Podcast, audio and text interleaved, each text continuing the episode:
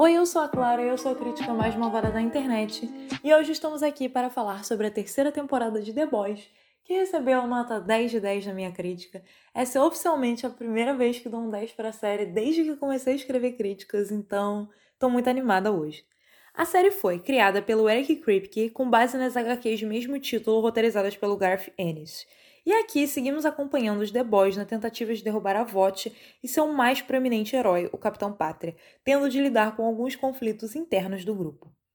Em alemão, o termo Zeitgeist significa espírito do tempo e é usado para representar o clima intelectual e cultural de um lugar em uma determinada época. No futuro, eu tenho certeza que The Boys será olhada e lembrada como sendo uma das obras que melhor capturou o Zeitgeist do presente momento e conseguiu realizar uma leitura crítica dele. Longe de ser apenas uma história sobre super-heróis, ao longo da temporada a série debate sobre se é possível vencer o sistema dentro das regras que ele próprio cria ou se é necessário romper com todas elas para se ter alguma chance de vitória.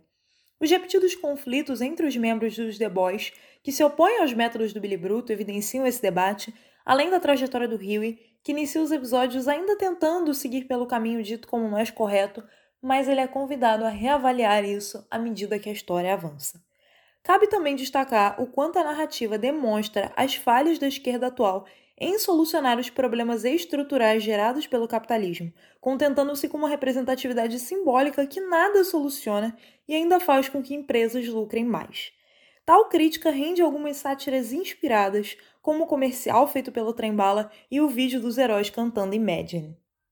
Por outro lado, a série mostra ainda como o fascismo cresce graças a uma sociedade permissiva que o apoia e justifica o injustificável. O Capitão Pátria segue na trajetória para se tornar uma versão cada vez pior de si mesmo, e a única coisa maior do que seu ego é a estupidez daqueles que continuam a segui-lo.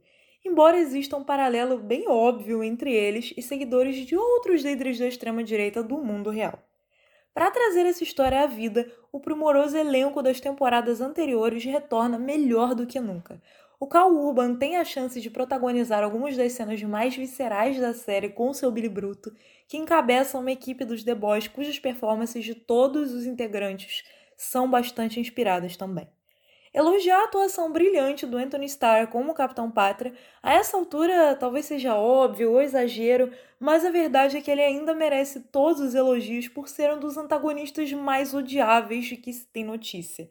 E a série não poderia existir se não fosse por ele.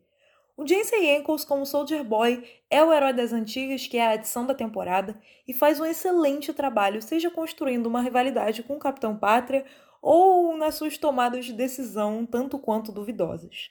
A tudo isso se somam excelentes cenas de luta, com destaque para as do episódio Hero Gasm e a dose de realismo, choque e sangue que atualmente The Boys é a única série de super-heróis que tem coragem de nos proporcionar.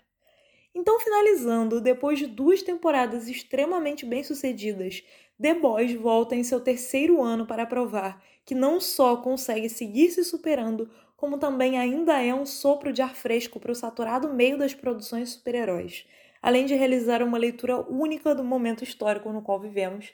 E se você ainda não assistiu essa série, o que você está perdendo? Vá fazer isso nesse momento.